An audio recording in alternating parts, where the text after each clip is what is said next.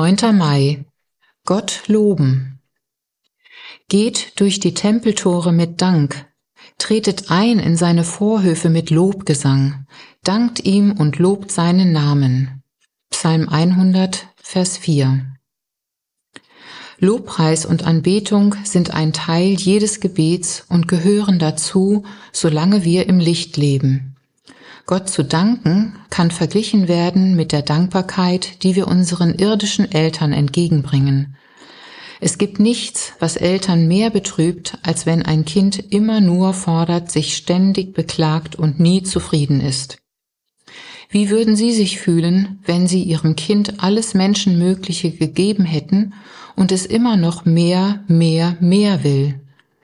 Was würden Sie aber andererseits empfinden, wenn Ihr Kind sich an Sie schmiegt und sagt, Danke, dass du so bist, wie du bist. Ich liebe dich einfach und weiß, dass du alles für mich tust, was du kannst. Das wäre eine wunderbare Eltern-Kind-Beziehung. Können Sie sich vorstellen, zu Gott zu kommen und zu fordern, ich will mehr? Und er antwortet, ich habe meinen einzigen Sohn für dich gegeben aber ich will mehr.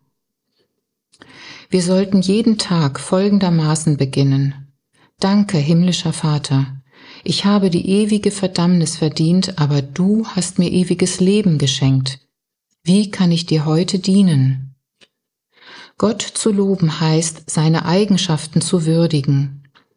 Wenn ich bete, versuche ich mir bewusst zu werden, dass Gott allgegenwärtig, allmächtig, allwissend und ein liebender Vater ist. Ich bete ihn nicht an, weil er es nötig hätte, dass ich ihm sage, wer er ist.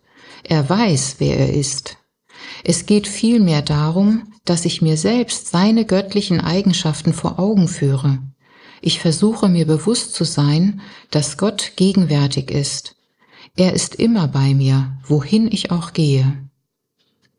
Es stört mich, wenn ich Leute beten höre, Herr, sei mit uns. Das klingt, als ob wir seine Allgegenwart in Frage stellen würden. Genauso hört es sich an, wenn wir ihn bitten, bei unseren Missionaren zu sein. In der Bibel finden wir die Bestätigung, dass er bis ans Ende der Welt bei ihnen sein wird. Wir dürfen vertrauend bezeugen, dass er uns nie verlassen oder aufgeben wird. Wir sollten Gott für seine Gegenwart danken und ihn bitten, dass er uns zeigt, was uns davon abhalten könnte, mit ihm innige Gemeinschaft zu pflegen. Gebet Vater, Gott, lehre mich, wie ich deine Gegenwart wahrnehmen kann. Ich möchte lernen, mich ganz auf deine Eigenschaften zu verlassen.